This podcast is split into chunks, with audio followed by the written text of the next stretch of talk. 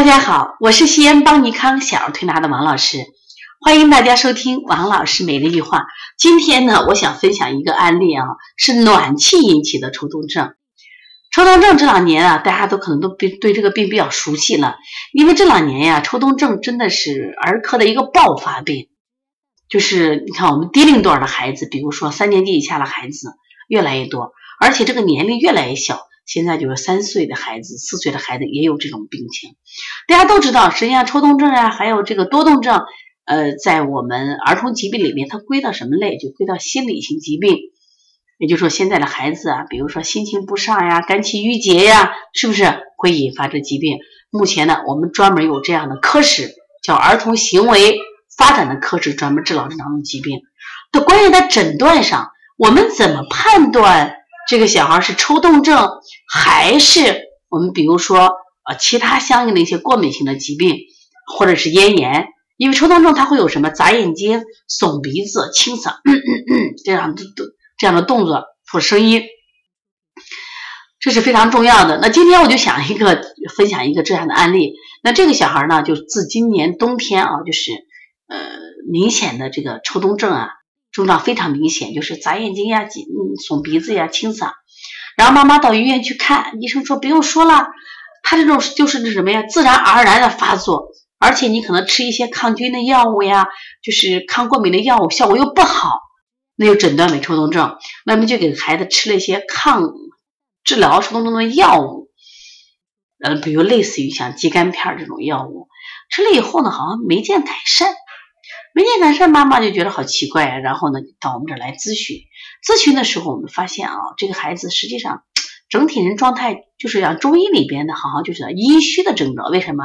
你问他，大便也干，这个小便也少，皮肤也干，那个头发就是毛发。你看小孩嘛，头发就应该什么，润润的，有光一样。那小孩头发里摸着毛草，那个脸也是，就像起来看起来就跟没洗，脸有着色。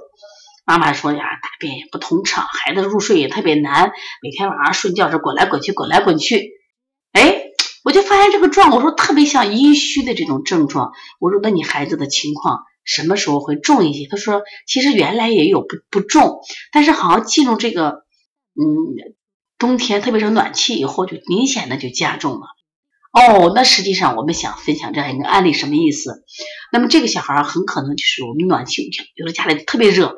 二十七度、二十八度，那这样的情况下就会出现这个屋里头干燥，干燥以后，人们的就是身体，我们的鼻黏膜、眼黏膜、口腔黏膜都干燥，说它也会出现这种症状，那就紧眉弄眼。那后来就从这个角度入手，这孩子是不是就是因为干燥引起来的？然后呢，就给这个孩子呢，呃，屋里啊把加湿器加上，把暖气调到最低，哎，结果这个孩子的症状就好很多。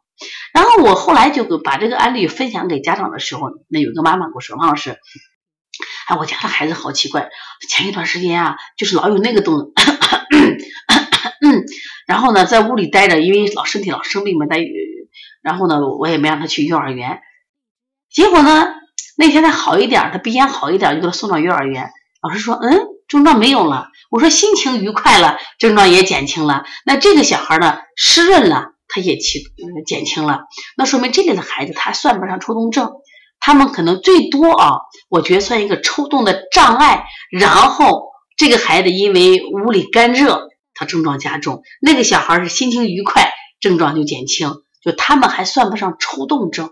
但是呢，他其实有一点点的苗苗头，就说他会有这方面的。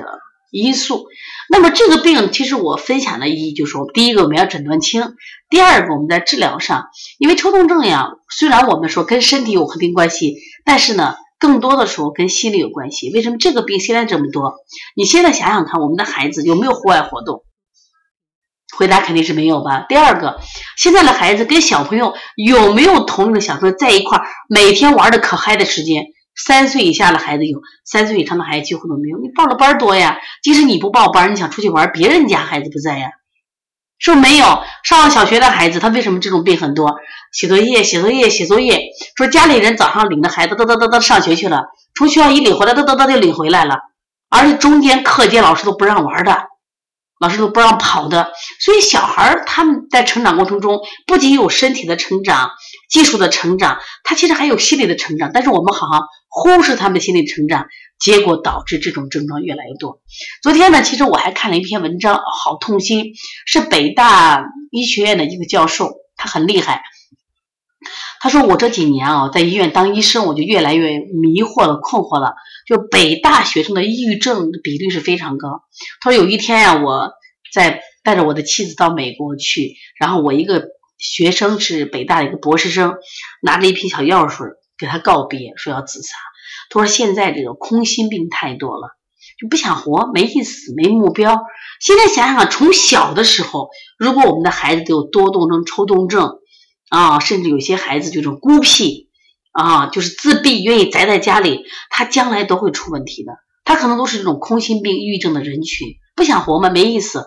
所以我就希望大家在教育孩子的时候，你不要光孩子长得多有足高多高有多胖，我们学了多少技术，我觉得应该让他心神合一，就是就是五脏的这种有有血有肉的脏和他的心。神明的发育是一体的，一样是一体的。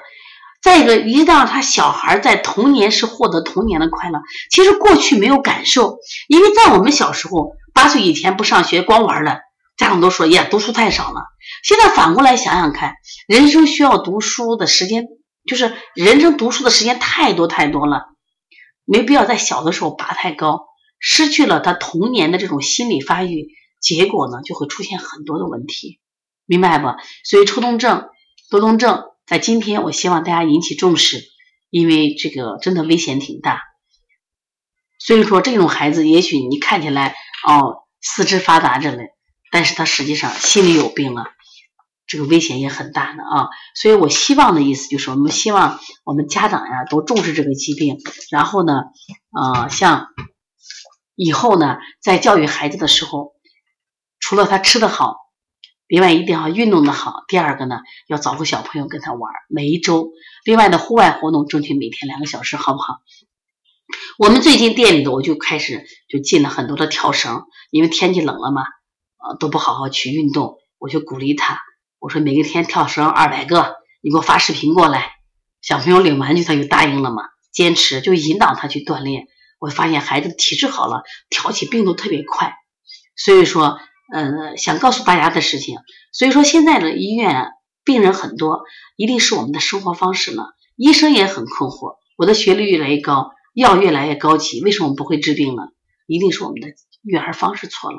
只有改变育儿方式，才能让我们的孩子更加健康起来。如果大家有什么问题的话，也可以直接拨打我的电话幺三五七幺九幺六四八九，我希望我能帮到你。另外呢，就是我们在这个月二十七号。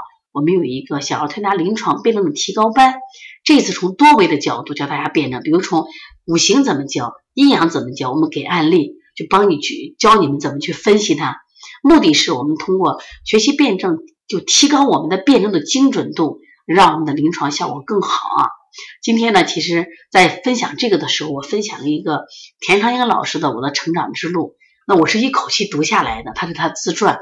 哎呀，当时我特别感动，就是说他们老一辈的小儿推拿名家哦，真的好认真，他们对的工作真的一丝不苟。他特别提到了小儿推拿八五关，说一定要对孩子负责任，所以你辩证一定要准确，你的手法一定要到位。